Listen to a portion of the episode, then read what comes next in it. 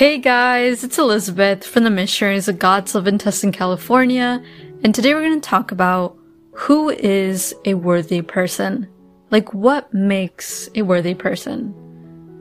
Before we dive into this topic, I invite you to find a quiet place to sit.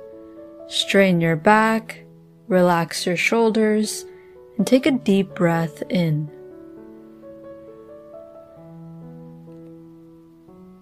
Invite the Holy Spirit to come to you. Holy Spirit, please descend upon me. I do not deserve you, but I need you. Please fill me with your Spirit. And Lord, please show me what you want me to do. Show me what is the mission you have for me. And please correct me whenever I'm wrong. Correct me so I do not go into a wrong path. Please guide my thoughts, my feelings, and actions. And please, Lord, teach me how I can love you more and more every day. Thank you. So today we're going to be meditating on the verse Proverbs 31, verse 30, which reads, Charm is deceptive, and beauty is fleeting, but a woman who fears the Lord is to be praised. Alright, so let's break this down. So it starts off by saying that charm can be deceptive. Now, to deceive means to mislead, or in other words, we can be presented with something nice, or something that seems really good but in reality, that isn't true.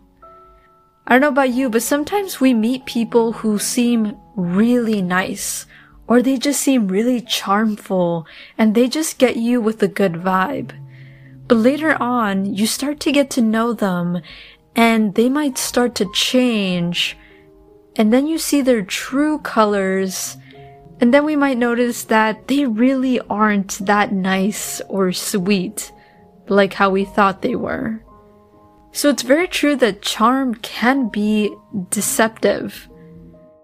Then the passage says that beauty is fleeting. Now the word fleeting means that something will pass by very quickly. So this is saying that beauty will fly by very fast, that it won't last forever. And this is very true. Many of the times, women focus a lot on their looks.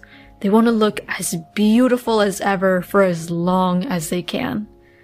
And you can see this in models or in famous people who try so hard to look as young as possible. They might use a lot of foundation, concealer, they might dye their hair, or they might go to the extent of going through other cosmetic procedures to look younger. Meanwhile, there are other people who go through surgery to have bigger boobs, or to fix their nose, or to make their lips more full. And doing these procedures or wearing makeup isn't necessarily a bad thing. But when beauty is just the center of attention, then that's where there is a problem. When people feel like they need to look beautiful or young all the time. Because if they don't, then they aren't happy with themselves. When it gets to that point, people are treating their beauty as a god. And we should never have any other god than our Lord. Then the verse ends with, A woman who fears the Lord is worthy. We recently explained that fear of the Lord does not actually mean being afraid. It actually means respecting God and His commandments and His will. So this is saying that women who respect God and His commandments are worthy. And I think this is extremely true. Many of the times we gravitate towards people who are charming or nice and pretty. And I feel like it's just a natural thing that us humans do. However, this verse is telling us to be a little bit more careful and to not always gravitate towards those people. Now, this doesn't mean that those people are always bad and that we should never gravitate towards good looking people or we should never gravitate towards charming people. But it's telling us to just be alert. And it reminds us that people of God are very worthy people. And they're worthy because they're the disciples of Christ. When people truly follow God, they gain the wonderful beauty and dignity from God. And people of God are more likely to be more lovely, kind, nice people, and not people who will be fake or stab you in the back later on, because they're making an effort to follow Jesus' teachings.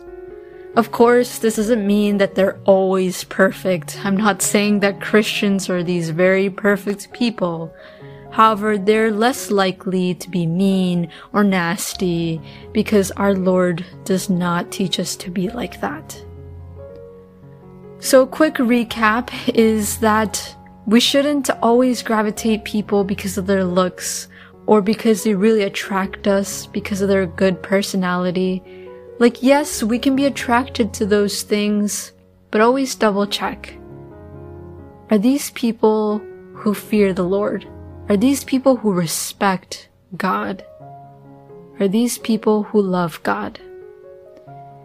Because when people really follow God, when people really respect God and love God, that is what makes a person worthy.